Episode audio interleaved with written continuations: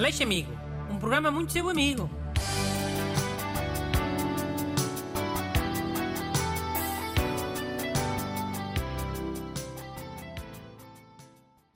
Bom dia, bem-vindos. Hoje é a emissão especial deste programa. Como ontem foi Dia Mundial da Criança, hoje vamos ajudar só garotos pequenitos. Gusta, lá a primeira carta, anda. Para ver se conseguimos ajudar várias crianças desesperadas. Ok, a primeira é do ouvinte António, 12 anos. Olá, Sr. Bruno. Os meus pais convidam amigos deles lá para casa e até aqui tudo bem. O problema são os filhos deles. Têm de vir brincar para o meu quarto. O que é horrível, pois destroem tudo o que há. Legos partidos, bonecos no chão, trepam o meu beliche, etc. Já tentei fechar a porta e trancá-la, mas os meus pais acham indelicado. Estou desesperado. Estou desesperado. Um garoto. Olha, ó oh, oh, menino António, os amigos dos teus pais são muito espertos, ah? Vão ir à tua casa para tu aturares os índios dos filhos deles. E os teus pais alinham, claro. Que os amigos devem levar vinho e ficam todos na sala na palheta, a ver e a comer. Pois, está bem. Eh, mas o que é que recomendas ao menino António? Recomendo que ele use o seguinte truque. Finge que tem que estudar.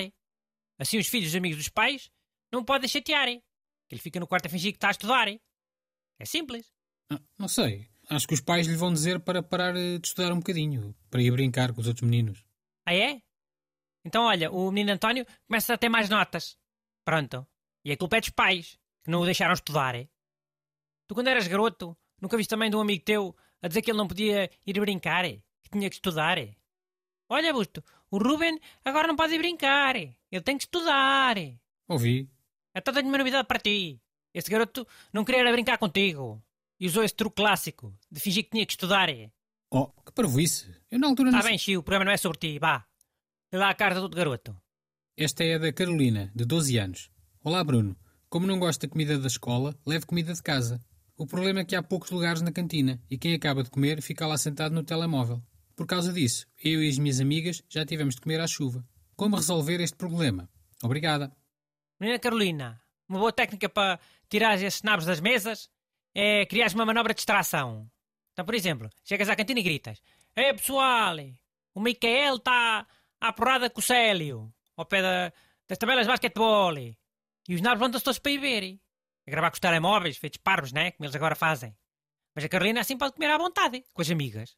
Hum, mas isso vai resultar quantas vezes? É como a história do, do menino e do lobo. Os outros garotos deixam de acreditar.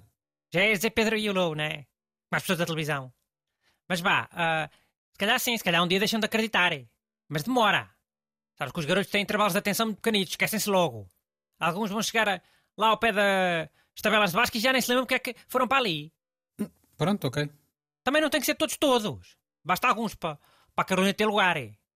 Depois, se essa técnica deixar de funcionar, olha, manda outra carta ao Carolina, hein? que depois ajuda outra vez. Mas até lá. Pff. Ok, e ainda dá para mais uma? Sim, anda lá, mais uma. É do ouvinte David, de 10 anos.